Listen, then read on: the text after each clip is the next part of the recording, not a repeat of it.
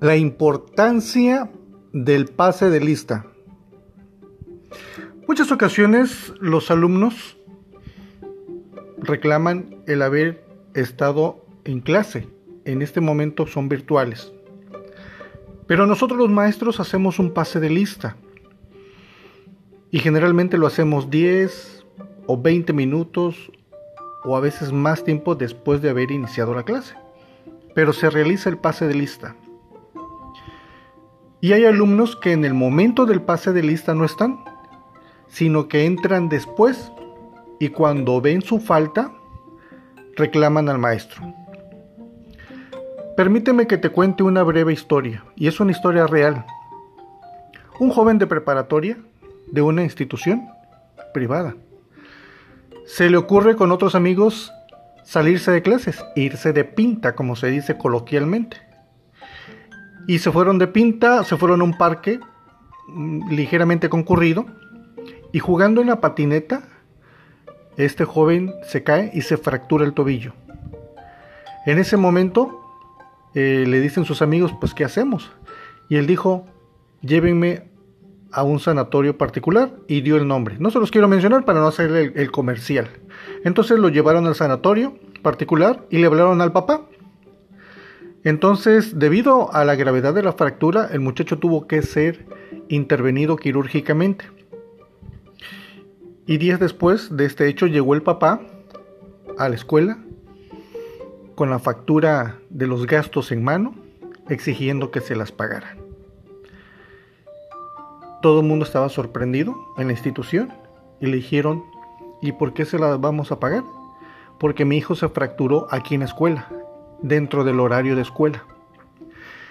Y la escuela lo que hizo, bueno, permítame hablar con el maestro, vamos a mandar a llamar al maestro. Mandan a llamar al maestro y le dice necesito el pase de lista de tal día. Resulta que ese día el maestro no pasó lista.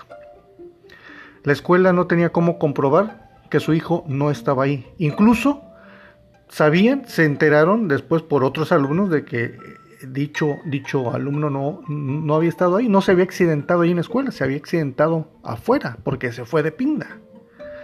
Pero ante el hecho legal, la institución tuvo que pagar y ante ese hecho hubieron consecuencias. Una de esas es que le dieron las gracias al maestro por no haber pasado lista precisamente ese día. Le dieron las gracias y se fue de la escuela. Entonces, por cuestiones legales, jóvenes, uno como maestro necesita pasar lista para tener la base legal de que el alumno estuvo o no estuvo. Cuando yo hago un pase de lista, yo tengo cómo comprobar que en ese momento el alumno no estuvo, porque queda marcada la hora, el día, la fecha, el código de, la clase virtual, en fin, muchos datos. Y es por cuestiones legales, que a veces no podemos quitar esa falta. En, en, los casos menos graves, a veces hay alumnos que están, digamos, y permítanme expresarlo, están sentenciados por el papá o por la mamá. Cuidadito y tengas una falta porque te las vas a ver conmigo. No ahorita que son las clases virtuales no tienes derecho a faltar.